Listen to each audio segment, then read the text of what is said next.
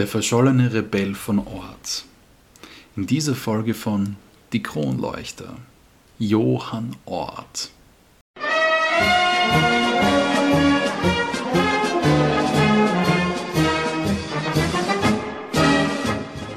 Ich verfluche die Stunde, in der ich als Erzherzog geboren wurde und beneide jeden, der bürgerlicher Abstammung ist. Geboren am 25. November 1852 kam Erzherzog Johann Nepomuk Salvator als letztes Kind des Großherzogs der Toskana Leopold II. und Maria Antonias von Neapel, Sizilien, die übrigens das Enkelkind von der Maria Carolina ist, über die wir schon eine Folge gemacht haben, in Florenz auf die Welt. Er ist also ein Habsburger aus der Toskana-Linie. Und anzumerken, er war das zehnte Kind von den beiden. Also die hm. haben. War hat fleißig. Schon, hat, ist mit vielen Geschwistern schon aufgewachsen. Ja. Er wurde unter den Geschwistern bei seinem Spitznamen Gianni ähm, gerufen und er hatte ein sehr eigenwilliges Naturell. Er hat besonders einen Hang zur Eigenständigkeit und zur Individualität gehabt, war hochintelligent, hatte weiters eine rasche Auffassungsgabe konnte aber auf der anderen Seite auch sehr schnell jähzornig werden und Wutausbrüche bekommen. Und das kombiniert hat so seinen Charakter als eher schwer lenkbar geformt, aber wie gesagt von einer gewissen Eigenständigkeit getrieben. So um 1859 und so in den frühen 60er Jahren, da tut sich ja sehr viel, was eben die italienische Einigung betrifft. Eben so diese ganzen einzelnen Staaten, die eben da auf der Halbinsel vorhanden waren, dass da ein, dass das sukzessive auf ein vereinteres Italien hinausläuft. Und da ist eben die großherzogliche Dynastie ähm, eben auch vertrieben worden. Und so kommt dann der kleine zwölfjährige Johann an den Wiener Hof im August 1864. Und dort wurde dann seine Erziehung, wie man sich vielleicht denken kann, wie wir auch schon in einigen Folgen gehört haben, äh, wie die Erziehung am Wiener Hof war, sehr umgestellt. Der Kaiser Franz Josef, der zu dem Zeitpunkt 34 Jahre war, und auch seine Mutter, die Erzherzogin Sophie, haben an der Erziehung von eigentlich allen Erzherzögen einen großen Anteil genommen.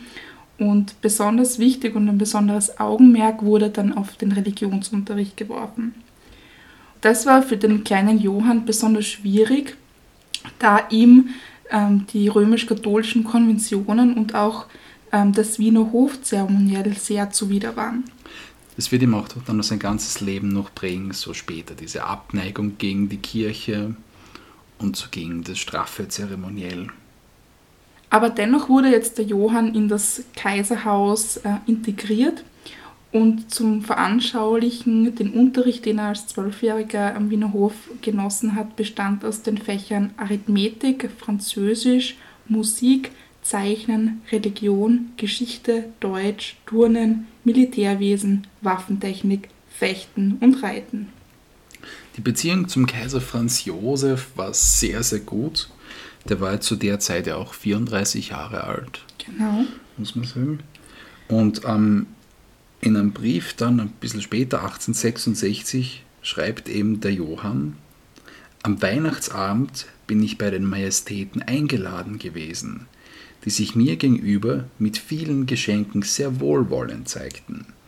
Ich habe einen Malkasten bekommen, zwei Pistolen, die gesammelten Werke von Shakespeare, Schiller und Lessing und eine Kollektion alter deutscher Heldenlieder. Eben, und da sieht man auch, dass der Franz Josef seine Interessen, Neigungen sehr gefördert hat, auch mit diesen Geschenken, die er da bekommen hat. Und daraus kann man eben auch ableiten, dass die Interessen vom kleinen Johann Malen, Naturwissenschaften und technische Neuerungen, wie zum Beispiel das Fotografieren, waren. Außerdem hat er sich auch für Kunst und Literatur interessiert und was man vielleicht gar nicht so weiß, ist, dass er Irene, die Kaiserin von Konstantinopel, geschrieben hat. Ui, das, also das würde mich sehr interessieren, das zu lesen. Das ist eine coole, also schon historisch eine coole Sache mit der Kaiserin Irene. Da sind wir in der Zeit von Karl dem Großen unterwegs. Gell? Ja, dagegen hat er eben eine starke Abneigung gegen alles gesellschaftlich-soziale, also diese hohen Dinge, Jagd, Tanzveranstaltungen, Bälle, Diners. Und da hat er zum Beispiel auch gesagt, was ganz lustig ist. Der Fasching ist vorüber und man hat mich Gott sei Dank nicht genötigt, meine Tanzkunst zu zeigen. Er hat ihm da eine Ablehnung gegen dieses hohle, oberflächliche Imponiergehabe, das halt in der Hofgesellschaft, die ja schon wirklich dazugehört hat, eben gehabt. Und ja, hat sich ihm lieber in seine Interessen vertieft. Später hat sich dann vor allem ein sehr großes Kunstverständnis ähm, ausgeprägt bei ihm. Ähm, besonders in der Musik hat er sich sehr eingebracht. Er hasste zwar den Tanz, wie wir schon gehört haben, aber er hat sich sogar als Komponist betätigt. Da hat er drei Walzer herausgebracht unter dem Pseudonym Johann Traunwart. Ja, nämlich Gruß an Linz, Stimme aus dem Süden und am Traunsee. Und neben dem Komponieren hat er auch selbst Musikinstrumente gespielt, nämlich Waldhorn, Klavier und Zither. Und er hat auch ein inniges Verhältnis zur deutschen Literatur gepflegt. Liebe Anna, wie hat er denn ausgesehen? Liebe Domi, das kann ich dir sehr gerne beschreiben. Er war ein sehr junger, kräftiger Mann mit einer hohen Stirn, wachen Augen und ein bisschen einem hervorspringenden Kinn. Aber er hat so eine kraftvolle Männlichkeit ausgestrahlt. Eine kraftvolle Männlichkeit. Wem die Beschreibung jetzt da nicht genug ist, da haben wir wieder sehr schöne Bilder auf unserer Instagram- und Facebook-Seite, die Kronleuchter. Und da kann man sich das auch selbst gerne anschauen. So ist es.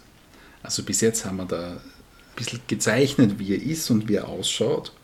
Aber es wäre nicht die Kronleuchter, wenn wir jetzt nicht zur ersten Tragödie kommen würden. Genau.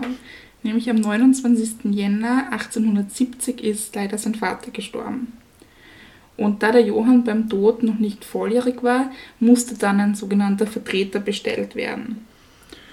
Und da kommt dann der Erzherzog Albrecht ins Spiel, der große Militär, und da schreibt der Johann an seine Mutter, Der vorzügliche Albrecht, der nach dem Willen meines seligen Vaters mein Vormund ist, hat mir aus Paris einen Brief geschrieben, der überaus herzlich war und in dem er mir verspricht, mir in Zukunft ein liebevoller Vater zu sein, soweit ihm das möglich ist. Er wird eben dann auch später Militär über ihm stehen aber jetzt ist es einmal so, dass eben zwei Jahre später er aus der Vormundschaft vom Erzherzog Albrecht entlassen wird, weil er eben dann volljährig ist. Genau. Ähm, und weil er jetzt so volljährig ist, spielt er mit 20 Jahren noch einen Lausbubenstreich in der Hofburg. genau. Und zwar hat er sich dreimal, es waren bestimmt öfter, aber dreimal ist jetzt so überliefert, als Gespenst verkleidet und da hat er sich eben so durch die Hofburg geschlichen und unter anderem ähm, alle möglichen Angestellten erschreckt und ja, dafür hat er dann eine Woche Hausarrest bekommen. Das ja so machen. ähm, also man merkt, er hat auch so ein bisschen was Neckisches vielleicht im Charakter. Ähm, aber was er definitiv drinnen hat, ähm, ist so eine Sache, was in seinen Memorien, die er mit 24 Jahren eben so als, als Selbstanalyse über seine Stärken mhm. und Schwächen eben so praktisch selbst verfasst hat, herauskommt, ist, dass da, sozusagen so ein bisschen ein Querdenken vielleicht eben so gegen den politischen Zeitgeist, weil dort schreibt er, ich sagte deshalb, der Absolutismus in Österreich gleiche einem tödlichen Übel im Kopfe. Will man den Kranken heilen, so muss man den Kopf amputieren und der Kranke stirbt schneller als mit dem Übel. Ich drücke oft aus, dass ich dieses Bewusstsein äußerst lähmend fand, für einen Staat zu wirken und zu kämpfen, der keine Zukunft, keine Lebensfähigkeit hat, für einen Leichnam. Und außerdem schreibt er, das Bekenntnis meiner religiösen, ästhetischen, ethischen und politischen Ansichten lautet Materialist, Klassiker, Stilist, Republikaner. Und er sagt auch noch, die Kunst ist der einzige Weg eines wahren Fortschritts und macht den Teil aus, den der Mensch ins Jenseits mitführen würde. gäbe es ein Jenseits. Also der Nächste, der für Republiken begeistert ist, da haben wir ja schon eine Folge über einen gehabt. Ja. Ja, aber da werden wir dann noch ein kurzes Kapitel auch im Leben vom Johann behandeln. So ist es. Aber bevor wir zu irgendwelchen Dudes kommen, gehen wir ein bisschen auf die Frauen ein. Also, Wie, was meinst du da? Mir hat der, der Johann viele, viele Liebschaften gehabt. Also, ich glaube nicht, dass er ein großer Frauenheld war. Das spürt man eigentlich nirgendwo. Aber er hat natürlich, es, und wenn du schon Erzherzog bist, hast natürlich sehr viele Liebesbriefe, die du kriegst und wirst eben sehr begehrt und verehrt. Und da haben wir auch einen Liebesbrief, ähm, den ich gern vorlese. Da heißt es, Kaiserliche Hoheit, verzeihen Sie, dass ich mir heute die Freiheit nehme, einige Zeilen an Sie zu richten. Denken Sie sich, Kaiserliche Hoheit, ich habe die ganze Nacht nicht geschlafen, da mir Ihr Liebesbild stets vor Augen war. Leider war das Glück zu kurz. Donnerstag früh stand ich um fünf Uhr auf, um das Vergnügen zu haben, Ihnen, kaiserliche Hoheit, einen schönen guten Morgen zu wünschen und habe die große Freude gehabt, Sie auf einen Moment wirklich zu erblicken. Darf die Emmy hoffen, dass kaiserliche Hoheit mich mit ihren so lieben Besuche beglücken wollen? Denn es wäre furchtbar für mich, wenn die kurze, so seelische Begegnung mit ihnen nur ein flüchtiger Traum gewesen wäre. Eine Bitte wag ich noch. Werde ich aus ihren lieben, schönen Handeln ein paar liebe Zeilen bekommen? Kaiserliche Hoheit möchten mich damit zur glücklichsten Frau machen. Sie würden die hohe Gnade an keine Unwürdige verschenken. Na, aber hallo. Da geht's ja. um, gell? Aber so seine erste Liebe, die auch vom Johann ausgegangen ist, wird erst ähm, berichtet, als er ca. 20 Jahre alt war und auf einer Mittelmeerreise eine junge Engländerin kennengelernt hat. Und der Brief an sie, den wir gleich vorlesen werden, ist der einzig erhaltene Liebesbrief vom Johann. Und es ist wirklich, wirklich sehr herzig und auch sehr aussagekräftig, was da alles drinnen steht, weil da sieht man eigentlich zum ersten Mal, wie sein Rang und sein Titel ihm im Weg gestanden ist. Herz allerliebster Engel, ich muss dich mit Kosenamen überhäufen. Du bist meine reizendste Geliebte, mia cara carissima, ma petite chérie, meine süße Rose von Kent.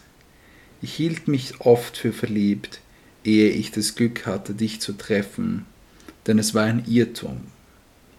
Du hast von meiner Seele Besitz ergriffen, wie kein Mensch zuvor. Ich bin verzweifelt über die Nachricht, dass ich dir in Zukunft keine Aufmerksamkeit mehr schenken darf. Mein kaiserlicher Rang steht meinem Verben pour le bon motif im Weg. Sagst du und deine verehrte Mutter, das sollte wohl so sein, würde ich nicht erkennen, wie außerordentlich selbstgefällig es ist, zusammen mit 70 Verwandten auf einer einsamen Bergspitze eingepfercht zu sein. Ich hasse meinen Rang und bin entschlossen, wie ein Mensch zu leben, nicht wie eine arme Kreatur, die von der Wiege bis zum Grabe verhätschelt werden muss. Es wird an dir legen, ob ich weiterhin ein Erzherzoglein bleiben muss oder nicht. Ich habe den Mut, nach Australien auszuwandern, wo ich zweifellos mein Glück finden würde.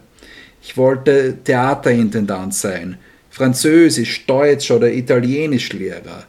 Leiter eines Zoos oder eines botanischen Gartens. Ich könnte Reitlehrer sein oder ein berittener Hirte. Es müsste nicht einmal das ferne Australien sein. Ich könnte das Mädchen meiner Wahl in Italien heiraten. Ich wurde in der Toskana geboren, wo die Gesetze der großherzoglichen Familie nur noch tote Buchstaben sind. Da du nie eine Erzherzogin sein kannst, würde es mich glücklich machen, die Erzherzogswürde zurückzulegen. Doch hoffe ich immer, dein liebes Erzherzoglein zu bleiben. Johann. Oder, da du meinen zärtlichen italienischen Namen magst, Giovanni. Aber auf gar keinen Fall Don Juan. Und ich glaube, aus diesem Brief wird jetzt auch klar, dass er schon sehr bald diese Isoliertheit, die sein Dasein als Erzherzog mit sich gebracht hat, ähm, erkannt hat. Ähm, das geht nämlich alles auf das Habsburgische Hausgesetz von 1837 zurück, wo ein Prinz ohne die Genehmigung des Souveräns nicht heiraten, nicht ins Ausland reisen durfte und er hat nicht einmal die österreichische Staatsbürgerschaft besessen. So, das kennt man heute noch so von der Queen, mhm. die auch keine Staatsbürgerschaft hat und beziehungsweise ja auch ähm, beispielsweise was das Sorgerecht betrifft, der ja ganz arge Kompetenzen hat, was eben die Kinder angeht. Ja. Solche Dinge. Also im Familienoberhaupt liegt die Macht. Nichtsdestotrotz lernte er dann schon bald die Balletttänzerin Ludmilla Hildegard Stubel kennen mit ihrem die Milli. Spitznamen, genau. Die wurde 1852 geboren, war also gleich alt wie der Johann und sie ist in einem kleinbürgerlichen Milieu aufgewachsen. Sie war jetzt keine wirkliche Schönheit. Sie hatte zwar blondes Haar und blaue Augen und eine schlanke Figur, aber auch als Tänzerin war sie nicht wirklich außergewöhnlich begabt. So nett. ja, so ist es überliefert. Und die beiden lernten sich bei Probepausen äh, in der Hofoper kennen. Da waren beide 19. Kurz darauf hat er dann schon der Millie und ihrer Mutter seine Liebe gestanden. Und die beiden haben sich dann daraufhin noch öfter getroffen und das Ganze führte dann so weit, dass er die Millie überhaupt erst gesellschafts- und salonfähig gemacht hat. Also er hat ja Lesen beigebracht und Schreiben und hat sie auch ähm, bei der Gesangsausbildung unterstützt. Ganz herzig finde ich dann aber auch die großen Namen, die die beiden da gegenseitig füreinander hatten. Gianni, Euterl, Shani, Bübchen hat sie ihn genannt. Und sie war für ihn die, die Milche.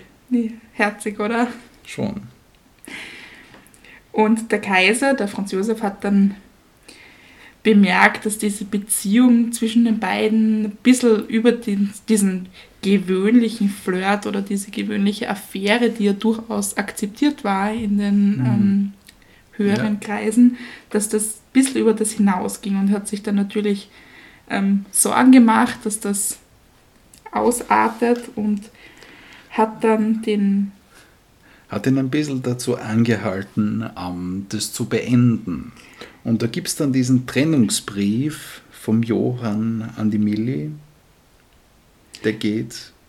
Liebe Milli, hohen Ortes ist unser bisheriges Verhältnis in Erfahrung gebracht worden und wurde mir nicht nur das hierüber herrschende Missgefallen, sondern auch die Erwartung ausgesprochen, dass anlässlich meiner Ferien eben dieses Verhältnis abgebrochen werde. So schmerzlich mich das betroffen hat, so habe ich nichtsdestoweniger den Entschluss gefasst, mich und meine Empfindungen den hohen Intentionen zu unterordnen. Auch bin ich durch eine objektive Betrachtung selbst zur Überzeugung gelangt, dass eine Fortführung unserer Beziehung für unsere Zukunft nicht angezeigt erscheint.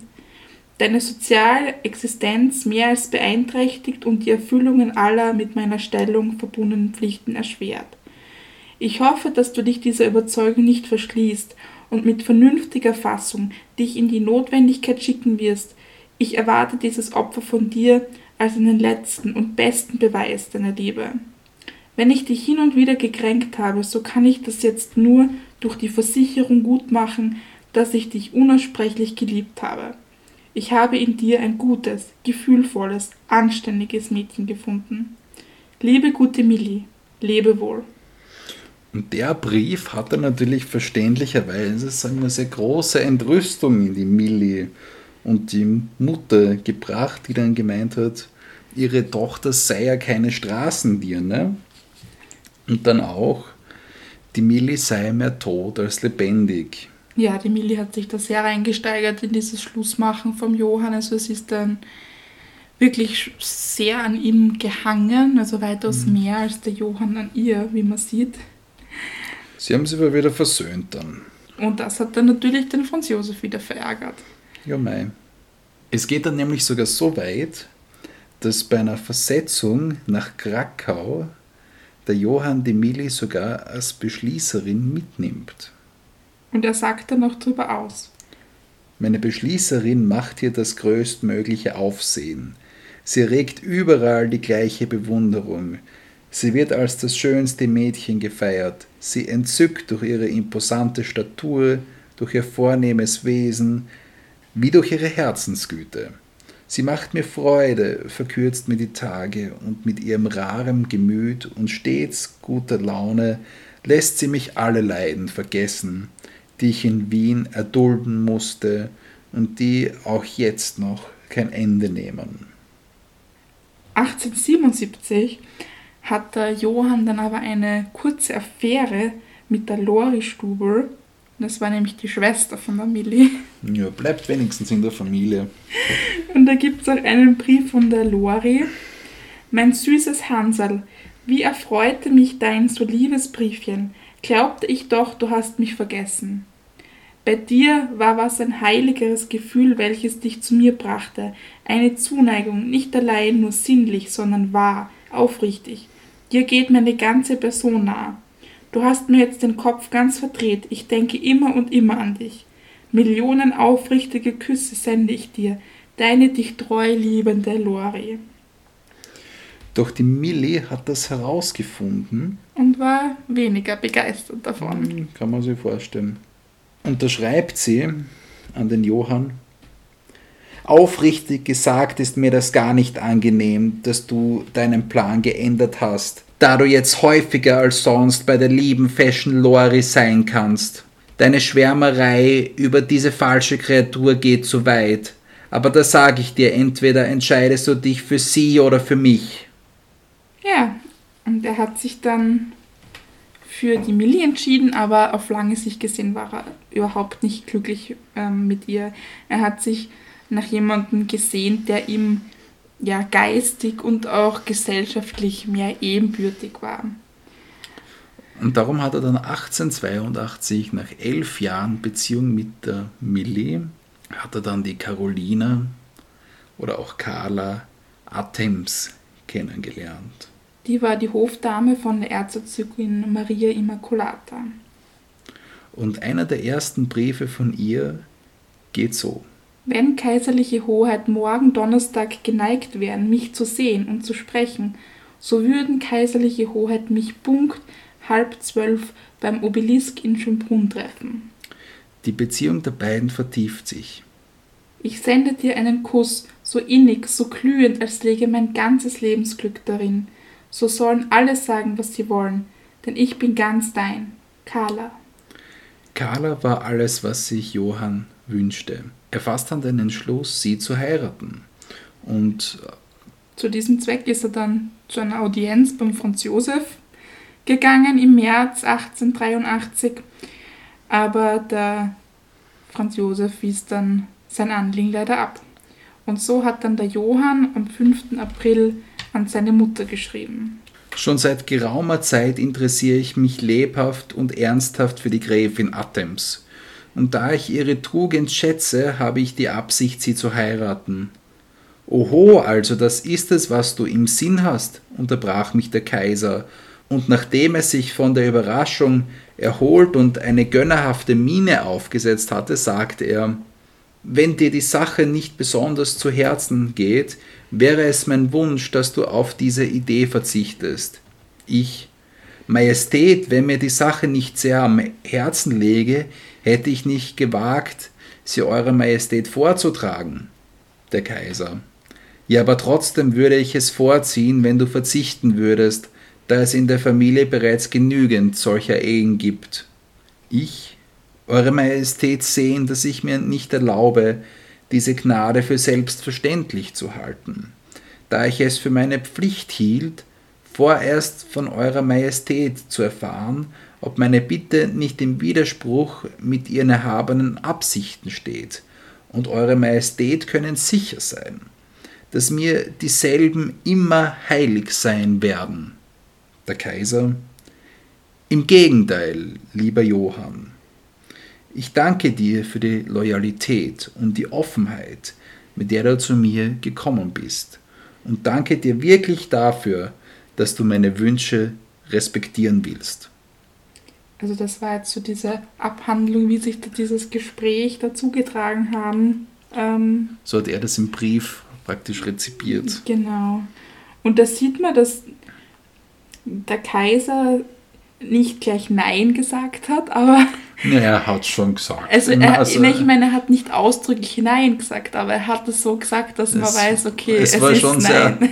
Sehr, es, es war zwischen den Zeilen, es war, es war zwischen ja. den Zeilen sehr dick geschrieben. Ja, also er lässt ihm da auch gar keine Wahl, wenn man sich schaut, ja, danke, dass du meine Wünsche respektieren willst. Also, ich finde den Satz einfach so genial, weil. Klar mal notiert. Ja, und nach dieser Abweisung durch den Kaiser hat sich dann auch schließlich die Beziehung zu seiner Carla aufgelöst. Sie hat zwar noch gemeint, sie wird trotzdem an seiner Seite bleiben, aber das hat dann einfach nicht gehalten.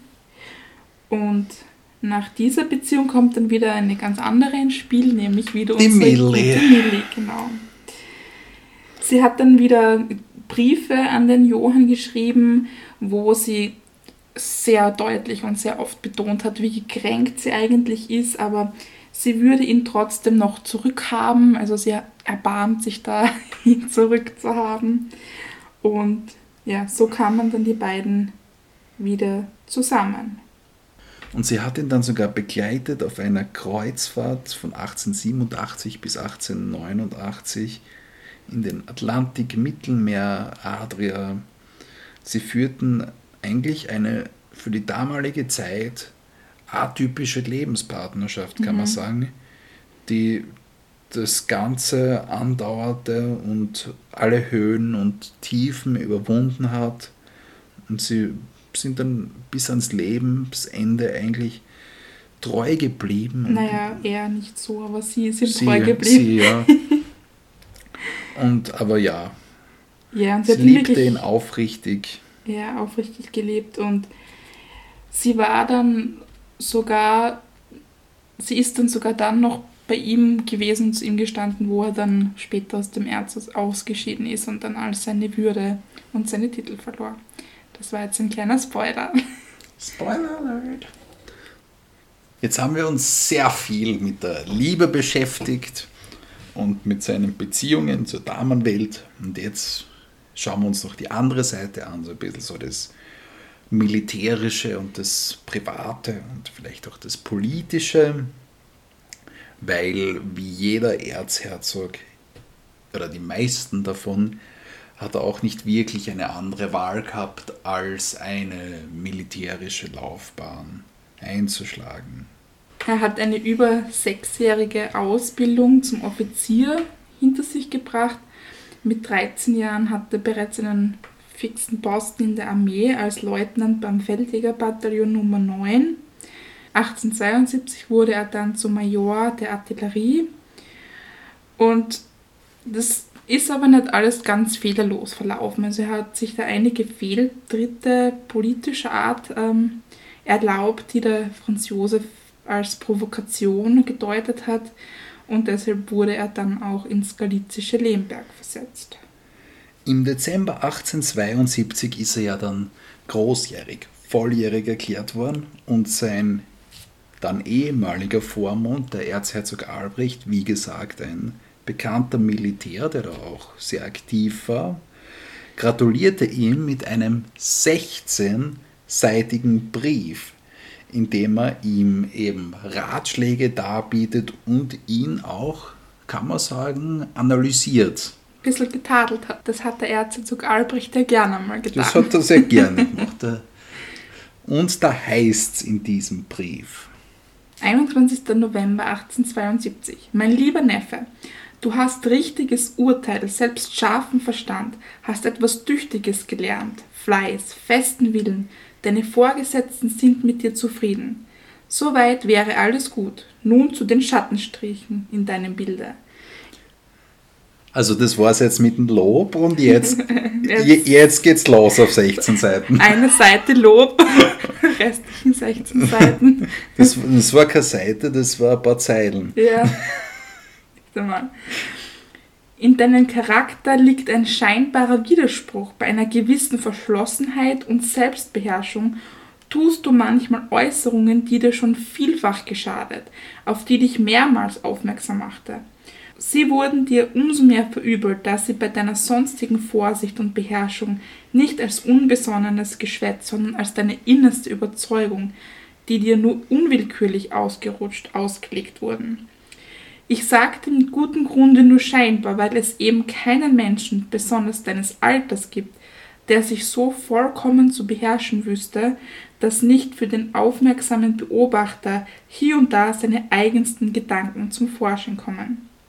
Ich bitte dich daher in deinem Interesse, nimm dich in Acht, dass solche Gedanken, sie mögen nun Religion, das Gefühl von Recht und Unrecht in der Politik oder das Verhältnis zu deinen nächsten Blutsverwandten betreffen, in deiner Seele aufkommen, sie beflecken, ziele nicht mit ihnen, unterdrücke sie sogleich.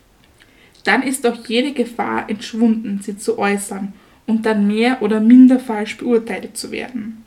Bleibe immer grand seigneur dans toute la force, amiable mit Damen, höflich und würdevoll mit jedermann, ritterlich, Soldat durch und durch, voll edler Aufwallung gegen alles Schlechte und Gemeine, imponierend und elegant in der äußeren Erscheinung, zu Fuß wie zu Pferd. Also ja, da ist schon einmal ein bisschen was ähm, herausgeklungen äh, man muss sagen, er war sehr temperamentvoll ja, in der Armee, der Johann. Er hat gern den Mund aufgemacht, wenn ihm was nicht gepasst hat. Und so ist es gekommen, dass er 1872 eine achttägige Arreststrafe bekommen hat, wegen subordinationswidrigen, auf das Offizierkorps und die Disziplin des Regiments nachteilig einwirkenden, durch nichts zu rechtfertigen Auftretens gegen seinen Obersten, Johann Husarek und erschwert durch Böswillige die Ehre des Staboffiziers abträgliche Angaben acht Tage Hausarrest. Und er wurde dann weiter beurteilt. Ein wissenschaftlich gebildeter und sehr brauchbarer Stabsoffizier, der sich aber hinsichtlich seines dienstlichen Benehmens noch weiter zu erproben hätte. Ja, also da merkt man, dass es da nicht so mit dem Auskommen auslangt hingegen versucht es mit dem Franz Josef, äh, aber dann doch irgendwie, aber immer wieder gibt es viele Es gelingt ihm nicht ganz. Also irgendwas ist da, dass er sich da seiner wieder... Ein kleiner Rebell. Ja, dass er sich das, das nicht ganz so hinbekommt. Zum Beispiel ähm, bei der 600 Jahre Regierungsantritt der Habsburger Feier 1883 hat er sich dann unerlaubt Urlaub auf Schloss Ort genommen und wurde dann vom Kaiser scharf verwiesen. Und das, seinen Unmut tut er dann im Brief an seine Mutter vom 20. Jänner 1883 kund. Obwohl ich den ersten Rüffel verdient haben mag, so glaube ich doch, dass ich durch die Art und Weise, wie ich diesen Jahrestag gefeiert habe, nämlich durch den Besuch der Messe und das Hissen der Staatsflagge der ganzen Sache einen besseren Dienst erwiesen habe, als wenn ich durch meine Anwesenheit in Wien den Rudel der Erzherzöge vermehrt hätte. Was die zweite Zurechtweisung betrifft, so war sie ungerecht. Der Generaladjutant des Kaisers hat die Mitteilung nicht gelesen und daher seine Majestät nicht informiert.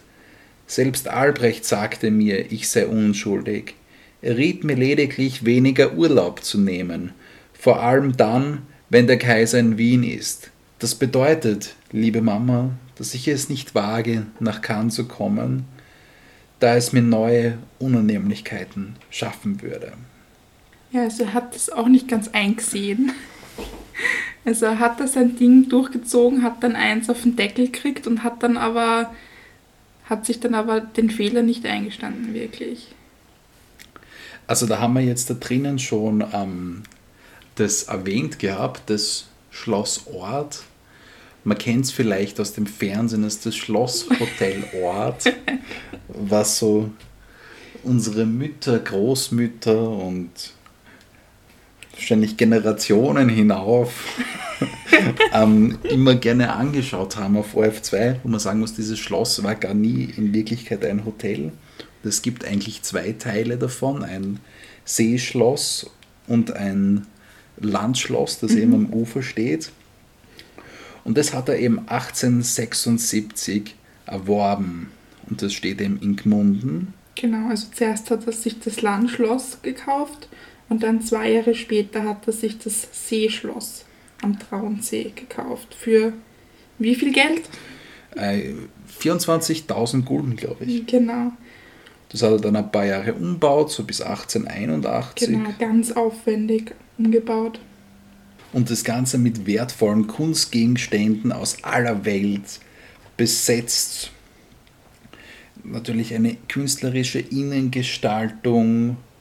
Also ja, und das. Ist sehr beliebtes Ausflugsziel heute auch noch. Ja, also fahrt's nach Gmunden weiter. Wir müssen uns das auch mal auf unsere Kronleuchter-Tour anschauen. So, auf unserer nächsten Mission ja, genau. geht's vielleicht nach Gmunden. Bin ja selber gespannt, wo unsere nächste uns hinführt.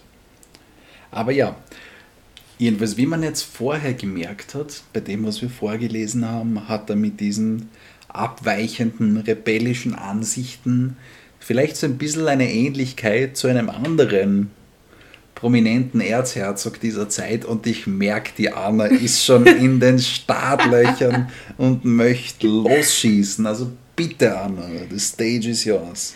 Ja, Sie haben mir vorher schon kurz ähm, erwähnt, dass zur gleichen Zeit auch der Rudolf gewirkt und gelebt hat.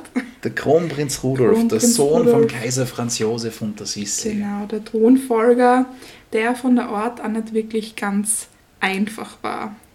Und der ein bisschen Ähnlichkeiten, wenn nicht gar gleiche geistige Ansichten gehabt hat zum Johann. Auch sehr republikanisch, der Kronprinz. Sehr, ja, sehr fortschrittlich. Und, Liberal. Genau, und auch sehr naturwissenschaftlich interessiert, was es sich vielleicht auch ein bisschen mit dem Johann teilt. Allerdings muss man sagen, dass der Johann nicht wirklich damit zurechtgekommen ist, dass der Rudolf als Kronprinz eine fast bessere Möglichkeit der Selbstverwirklichung hatte. Also das hat der Johann so hingestellt. Natürlich ist es fraglich, ob der Rudolf durch seine Position als Kronprinz wirklich eine bessere Möglichkeit hätte. Weil er sicher auch mehr Verpflichtungen gehabt hat. Genau, also ich würde das ein bisschen bezweifeln. Also ich sehe da ein bisschen mehr die Eifersucht vom Johann, vielleicht sogar. Ja, das kann schon sein. Ähm, da merkt man auch vielleicht, der Johann hat sie vorher in einem Brief geschrieben, dass ihm so diese Schar der Erzherzöge ja eigentlich schon relativ groß war und da war er halt eigentlich einer unter vielen. Einer unter vielen, ja. Genau. Ja, den, den größten Unterschied zwischen Johann und Rudolf sieht man eigentlich im Militär. Der Johann war wirklich ein möchte man fast sagen, hochbegabter, theoretisch und praktisch Offizier. Er war physisch zäher und körperlich und charakterlich stärker als der Rudolf. Der war doch ein bisschen war, fragil und genau, traumatisiert. Bisschen, genau, durch das Ganze, was er eben als, als kleines Kind eben durchgemacht hat. Und Wie man der Folge über den Kronprinz Rudolf ja, genau. Also empfehle ich wirklich immer wieder zum Reinhören. Diana hört es jeden Tag zum Einschlafen. Zwei Stunden Schwärmerei von mir. ähm, ja, und da hat der Rudolf eigentlich überhaupt keine, kein Interesse gehabt an dem ganzen Militärzeugs und alles und hat das eigentlich mitgemacht, weil er das mitmachen musste, aber sein Interesse ist in eine ganz andere Richtung gegangen. Unterschreibt der Johann an seine Mutter 1884 im August in einem Brief. Rudolf ist am Militär nicht interessiert. Ich hatte gestern im Beisein des Kaisers nur einmal das Kommando. Es war einfach, es ging alles gut. Der Kaiser und selbst Albrecht war zufrieden. Seine Majestät spendete mir großes Lob dafür, dass ich eine Abteilung rasch und entschieden vorpreschen ließ, während Rudolf in einiger Entfernung ein Ablenkungsmanöver durchführte, was lächerlich erschien. Also da kommt diese Eifersüchtelei ein bisschen raus, finde ich. Er hat einfach ständig Kritik an Rudolf geübt, oder? Ja. Und das hat ihm halt sehr geärgert, dass er aufgrund seines Ranges eben immer hinterm Rudolf war. Genau, obwohl Auch- er besser war vielleicht in Ja. dem Militär, Ja. Ähm, in den ganzen Militärzeugs und so weiter. Und obwohl sie ja eigentlich sehr ähnliche Ansichten gehabt haben, eigentlich. Ja, eben. Also das war vielleicht so, wenn man zum Beispiel so Geschwister, glaube ich, vergleicht, was so circa im gleichen Alter sind und der eine kriegt immer mehr Anerkennung als der andere und dann Mhm. stelle ich mir so diese Dynamik ein bisschen so fast geschwisterlich vor.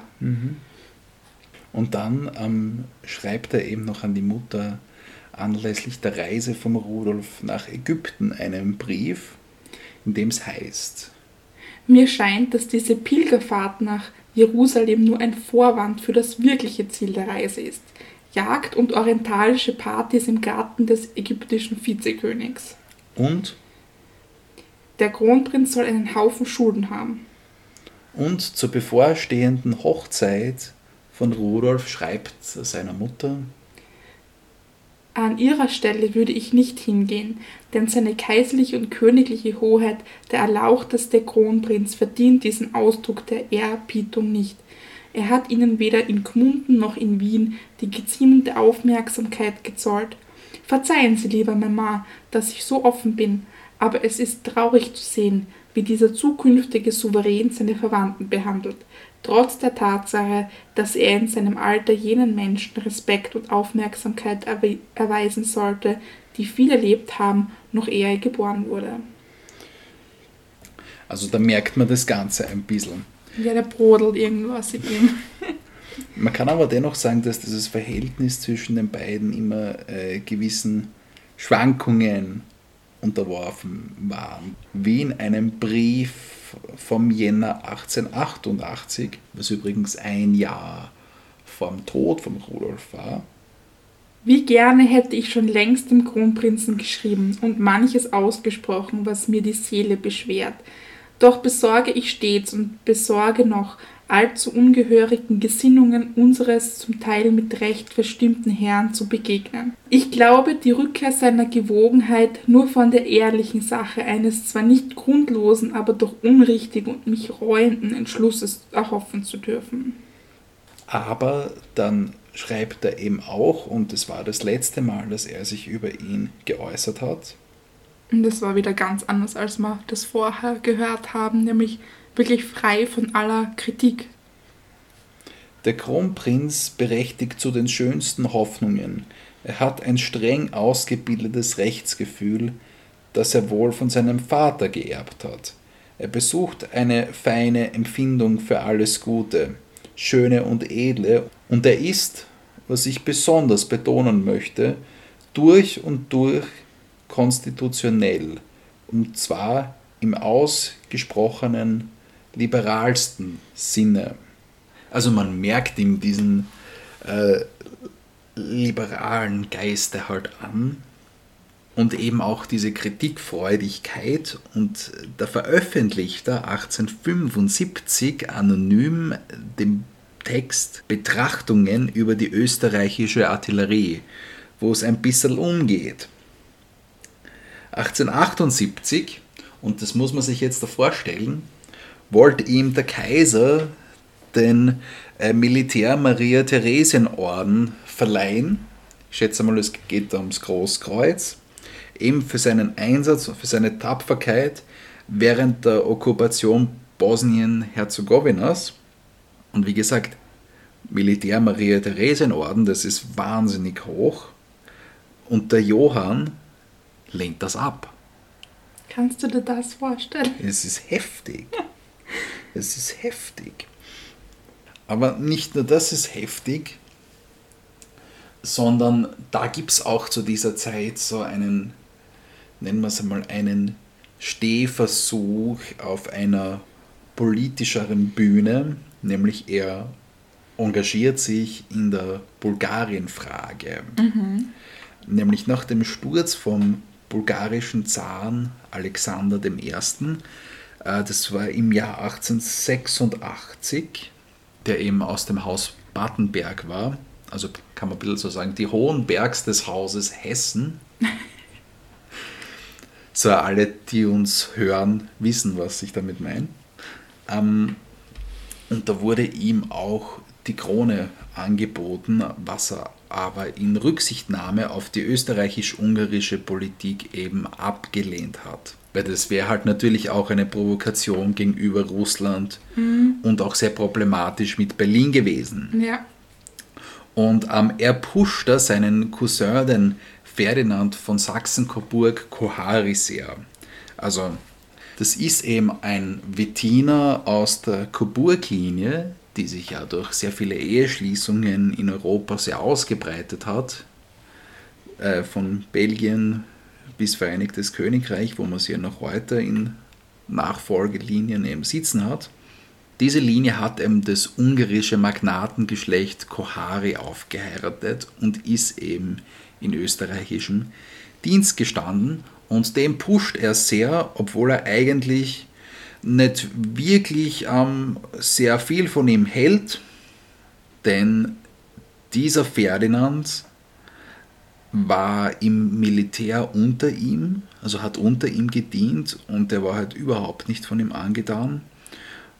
Doch jetzt pusht er ihn und lobbyiert für ihn, ist das sehr intrigant und hat dabei die Idee, damit seinen politischen Einfluss auszudehnen, auszuweiten. Man muss aber sagen, er war halt einfach kein politisches Schwergewicht. Ja. Also, also ähm, es gibt ja da so einen Film über sein Leben, wo ähm, die Bulgarien-Frage und das Scheitern darin in, in direkten Bezug gesetzt wird zu der Erlangung des Kapitänsdiplom. Ja. ähm, ich weiß nicht, ob das so stimmt, aber wir machen jetzt auf alle Fälle so weiter. Ja, und der Johann lebt dann quasi noch ein paar Jahre so in dieser ja, Gefangenschaft als Erzherzog, wie er das schon so oft bezeichnet hat in seinen Briefen. Versucht dann vielleicht so ein bisschen auszubrechen mit einem neuen Hobby. Genau, und er macht dann im September 1889 das Diplom Kapitän der langen Fahrt und hat dann auch sein transportables Palästchen erworben. Also eine Yacht. Und spannend ist dabei ja, äh, dass ja auch schon sein Bruder so nautisch veranlagt war und über ihn haben wir ja eine, was haben wir in unserem Pride Special schon eine Folge gemacht über den Ludwig Salvatore. Über den Luigi. Luigi, my special friend. Und dann am 8. Oktober des gleichen Jahres kommt dann der Super-GAU eigentlich. Ja, und eigentlich das, was er schon viele, viele Jahre zuvor eben in diesem Liebesbrief an die Engländerin erwähnt hat. Als 20-Jähriger hat er das schon er, gewusst. Ja, zieht er jetzt durch, ebenso aus der Frustration über das Kaiserhaus und über die große Bühne, die ihm ver verwehrt war, kann man sagen, im Endeffekt. Und, und schreibt dann eben. Darf ich noch kurz anmerken, dass es wirklich wenn ich sage ein Super-GAU, dann ist es ein Super-GAU, weil es hat vor ihm noch keiner in so einer Art und Weise gewagt, was jetzt eigentlich folgt. Nämlich er schreibt, Eure Majestät, mein Verhalten seit bald zwei Jahren mit Eure Majestät überzeugt haben, dass ich ferne von allen mir nicht zukommenden Interessen gehorsam und zurückgezogen bemüht war, Eurer Majestät einstige Ungnade zu beheben zu jung, um für immer zu ruhen, zu stolz, um als bezahlter Nichtstuer zu leben, musste meine Lage peinlich, ja mir unerträglich werden. Doch gewisses berechtigtes Ehrgefühl verhindert, um Wiederverwendung im Heer zu bitten, stand ich vor der Alternative. Entweder das unwürdige Dasein eines fürstlichen Müßiggängers weiterführen oder als gewöhnlicher Mensch eine neue Existenz, einen neuen Beruf zu wählen. Es drängte mich schließlich zum Entschluss auch deshalb, weil mein ganzes Wesen in den Rahmen der Stellung nicht passt und mir wenigstens die persönliche Unabhängigkeit Ersatz bieten muss für das Verlorene. Ich verzichte demnach freiwillig und unbeeinflusst auf Rang und Stand, indem ich Titel und Rechte eines Erzherzogs sowie meine militärische Charge ehrfurchtsvoll in die Hände Eurer Majestät zurücklege. Dagegen Eure Majestät untertänigst bitte, mir einen bürgerlichen Namen zu verleihen. Geruhen Eure Majestät mir zu glauben, dass mir dieser Schritt nur durch den Gedanken erschwert wurde, damit Eurer Majestät etwas Unangenehmes bereiten zu müssen. Eurer Majestät allerhöchst dieselben ich besonders zu so unendlichen Danke verpflichtet und so aus dem Grunde des Herzens ergeben bin. Da ich aber diesen Schritt selbst teuer genug mit meiner ganzen sozialen Existenz, mit allem, was Hoffnung und Zukunft heißt, bezahle, werden Eure Majestät zu verzeihen wissen. Eure Majestät, treu gehorsamster Untertan. Ja, und die Folgen waren dann, dass dem Johann die ganze finanzielle Zuwendung, die er da als Erzherzog da bekommen hat, verwehrt wurde. Er durfte dann die Grenzen der österreichisch-ungarischen Monarchie nicht mehr überschreiten und ja, sein ganzes Jahreseinkommen von 100.000 Gulden hat er dann damit verloren. Unterschreibt er der Mutter am 21. Oktober 1889, die Raschheit, mit der mein Verzicht sanktioniert wurde, war der beste Beweis dafür, wie wenig Wert man mir beigemessen hat. Der Großteil der Verwandten hat es für gut befunden, dass die Familie von einem Mitglied befreit wurde, welches ihr nach ihrem Ermessen nie Ehre bereitet hat, anstatt die Angelegenheit zu bedauern. Er hat dann nach dem Ausschied aus dem Kaiserhaus seinen Dienst als Schiffsoffizier angetreten und darüber hat er dann ausgesagt, das Leben eines Seemanns ist ein Leben der Entbehrungen und Gefahren, das wenig Platz lässt für Ruhm und Verdienst. Und er kauft sich dann einen imposanten Dreimaster, wofür er ein Darlehen aufnehmen musste nämlich 250.000 Gulden. Bei der Gmundner Sparkasse? Genau. Also, also das ist eigentlich zweieinhalb Mal so viel, wie er damals als Erzherzog im Jahr bekommen hat. Das ist eine gewaltige Summe ja. Geld. Ich finde, wir sollten einmal bei der Sparkasse in Gmunden anrufen und fragen, ob das bezahlt worden ist jemals. ja, stimmt. Oder ja, wer das bezahlt hat, weil werden jetzt dann gleich sehen. Und sein Dreimaster das war die St. Margaret Clement oder auch einfach St. Margaret genannt. Und mit der war er dann eben zuerst in England unterwegs und die ist mit einem Dampfer auf der Themse kollidiert. Und der unter Wasser liegende Schaden ist nicht behoben worden, weil das Schiff eben schon beladen war. Und trotzdem ist er jetzt so seinem Plan nachgekommen, damit nach Südamerika zu fahren. Das war jetzt so sein Ziel, von England aus in See zu stechen, den Atlantik zu übersegeln und dann eben nach Südamerika zu kommen, nämlich genau nach Port La Plata bei Buenos Aires. Und das Ganze hat er natürlich nicht alleine durchgezogen, sondern Schwierig. er hatte eine 24 Mann starke Crew aus österreichischen Slawen. Die Kommandosprache dabei war aber Ungarisch und man muss auch sagen, also die Mili Stubel war da nicht dabei, die waren zusammen zu der Zeit natürlich, wie wir vorher gehört haben, aber die war da nicht dabei, sondern hätte eben später auf einem deutschen Dampfer nachreisen sollen, beziehungsweise ist sie dann auch. Was er aber dafür dabei gehabt hat, war ein Bild vom Kaiser Franz Josef, das er so. Das ist auch ein bisschen skurril. ne, wenn schon, denn schon. Und in den Briefen, die er da verfasst hat, die waren eben von so einer Romantik äh, getragen. Und vielleicht auch ein bisschen so Euphorie, dass er jetzt endlich frei ist und machen kann und tun kann, was er eigentlich will. Mhm. Dennoch hinterlegt er vor der Abfahrt seinen letzten Willen. Und da hat er dann auch seine Mutter und die Millie Stubel bedacht. außerdem auch sein Dienstpersonal und die gesamte Schiffsbesatzung. Und das Militär hat er auch ähm, praktisch in einer Stiftungs, stiftungsartig bedacht. Allerdings nicht bedacht hat er die Kirche. Da je, hat er nämlich ausdrücklich geschrieben. Jede Verwendung des Vermögens für Zwecke zu Handen der Kirche ist untersagt. Also da sieht man noch einmal, wie seine Beziehung zur Kirche war. So, und jetzt äh, startet eben diese Überfahrt über den Atlantik. Ja, also was soll man, soll, soll man, sagen, das Schiff war beschädigt, ja? Da, ja, da ist allerhand, glaube ich, mit dem Schiff passiert, oder? Also es war sie, beschädigt sie sind in bei der Abfahrt schon einmal. Sie sind in einen Sturm gekommen und es hat gebrannt. Und so sind sie dann angekommen in Südamerika. Immerhin sind sie noch angekommen. Und dort hat man dann gleich einmal eine Messe lesen lassen. um, das ist ein bisschen Ironie jetzt natürlich dahinter.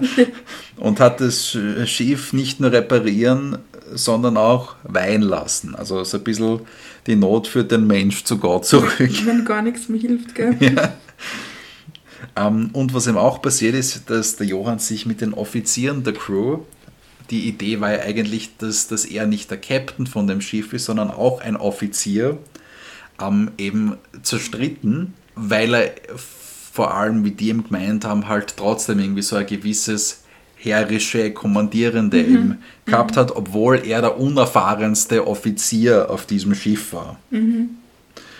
Äh, und deshalb ist es so, dass der Johann Ort, sein Name ja jetzt, darf man nicht vergessen, äh, zwar ein Kapitänspatent hat, aber es fehlt ihm an der seemännischen Erfahrung. Und jetzt holt er sich eben neue Offiziere, die aber selber ein bisschen dubios waren.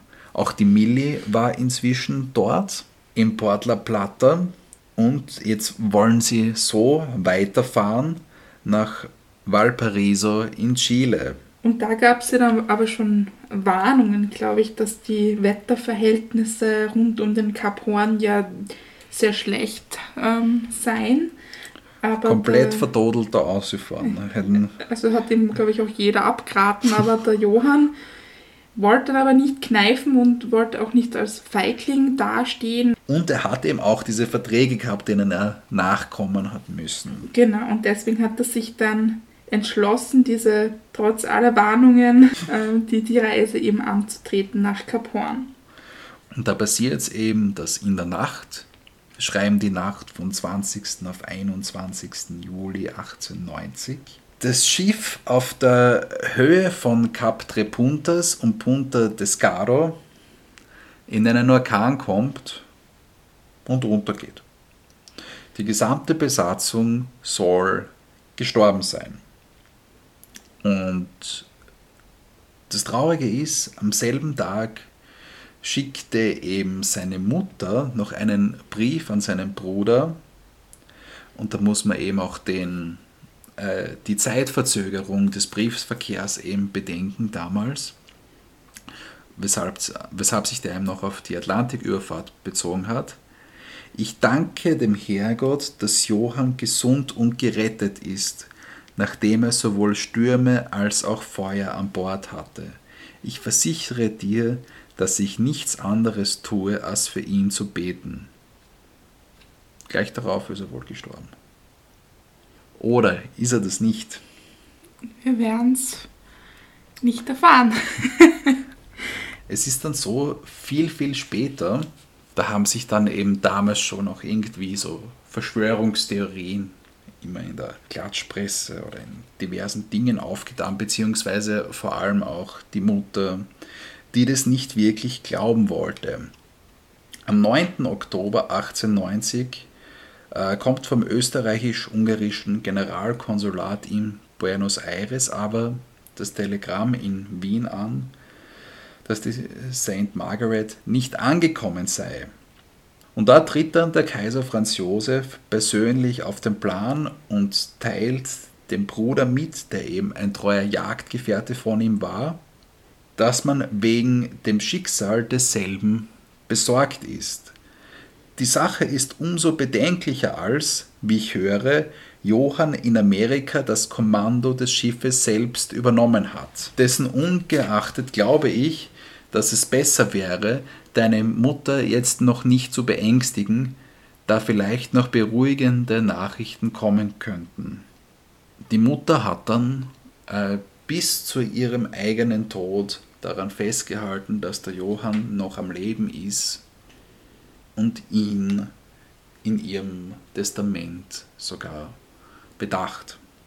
Und laut dem Kaiserhaus ist er erst dann am 6. Mai 1911, also ganze Zwar. 21 Jahre fast, Das war so die rechtliche Lage Genau. damals, dass du 21 oder 20 Jahre, über 20 Jahre am Tod, also äh, Verschollen verschollen, sein, sein musst, dass du tot erklärt genau. wirst. Und es gab dann, wie der Tommy vorher schon erwähnt hat, immer wieder Gerüchte, dass er vielleicht gar nicht gestorben sei. Und ähm, auch der Kaiser Karl hat 1907 ausgesagt. Glauben Sie wirklich, dass Ort am Kap Horn ums Leben gekommen ist? Er ist am Leben. Papa hat noch bis 1906 mit ihm korrespondiert. Ja, Aber das ist so ein Rätsel, das wir leider nicht lösen können. ja, also da haben wir wieder so eine Verschwörungstheorie. Wir haben es ja schon bei Maximilian von Mexiko gehabt, wo es dann geheißen Mhm. hat, der ist noch am Leben und hat eine andere Identität angenommen Genau. so. Dafür haben wir da ja aber eine Leiche gehabt bei Maximilian, die ja. dann eingeschifft wurde und der Mutter einen, einen Höllenschreck eingejagt hat. Ja, wo dann die Leute auch so gesagt haben, ja, der schaut ja viel zu wenig aus, wie Ja. der Ferdinand Maximilian. Ja, Also ja, das ist, man gibt ja auch Leute, die glauben, dass Elvis und Hitler am Südpol miteinander Karten spielen. ja. Gut, vielleicht jetzt nicht mehr so, das wird vom Alter nicht mehr so hinkommen, aber, Ja, also aber ja, man weiß es nicht. Und so endet das Leben des Johann Ort eigentlich so wie uns zeigt uns dabei halt auch irgendwie, dass der Grad von Geschichte zu Geschichten eigentlich ein sehr dünner ist oder der Weg Ja. dorthin ein sehr schnell beschrittener ist. Aber so endet er eben so frei, wie er sich das vielleicht gewünscht hat. Wow. Deep. Danke. So Leute, das war's dann wieder heute von unserer Seite. Wir hoffen, es hat euch gefallen, die Geschichte über einen Rebell und Ausreißer. Jetzt haben wir ja doch schon einige behandelt, wenn wir den Erzherzog Johann auch noch.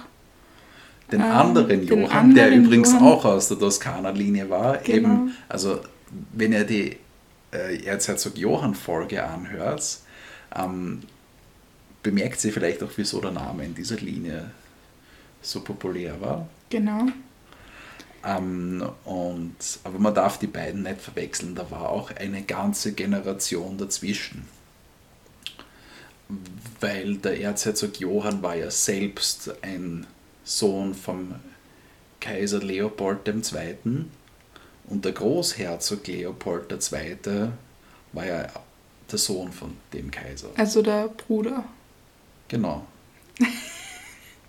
Wem das jetzt zu kompliziert ist, der kann den Tommy gerne auf Instagram schreiben und dann bekommt dann eine detaillierte Erklärung mit vielleicht sogar einer Zeichnung mit, von den ganzen Familienverhältnissen. Ja, können Sie mir gerne schreiben. ja gut, das war's dann für uns. Wie gesagt, Instagram, Facebook haben wir ähm, einiges für euch aufbereitet. Und Bilder, Hinweise, Infos.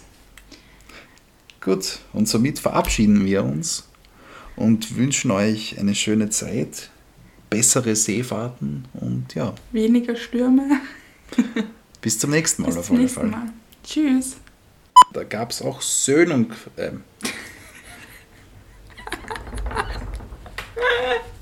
Und da gibt es auch eine Kassette mit einer Stahlkassette. Eine Kassette mit einer Stahlkassette. Es gibt eine Kassette, auf der ist eine Stahlkassette. Und drinnen ist eine Mikrokassette. Rennt schon. Leiter mal über. Es rennt. Rennt. Ja, sehr gut. Nicht, dass uns davon rennt. Warum hast du gerade so extrem wienerisch gelungen? Habe ich wienerisch geklungen, aber nein. Aber nein. Liebes Arnerlich klingt doch nicht wienerisch. Zufällig der Liebling von der Anna. Ja, aber dann widmen wir dann noch ein. ein ich kann nicht reden. so, du hast den Rudi erwähnt und es ist aus. Ton 1, 2, 3. Ton 4, 5, 6. Ton 7, 9, 12. Okay, das wird jetzt unlogisch mit der Zahlenfolge. Sprich mal das aus. Ja, stellt es euch einfach italienisch gesagt vor. Dieses Outtake wird komplett rausgeschnitten, Bitte. weil es eigentlich sehr peinlich ist. Was ist das da für ein Bild, das auf dem Gemälde von. Das ganz oben. Mhm. Das ist ziemlich nice, gell? Aber da habe ich dir schon mal ein Foto geschickt. Ich hab's vergessen. Aber Das ist ist, das der Franz Karl, der dann da hinten oben ist? Also, da ist der Franz Josef vorne. ja. Nein, wenn man das Bild im Bild oder ist das ein Das ist der Fenster? Rudi. Ach so. Das ist der verstorbene Rudi. Ach so. Ja. Vielleicht auch der Milli importieren. Importieren.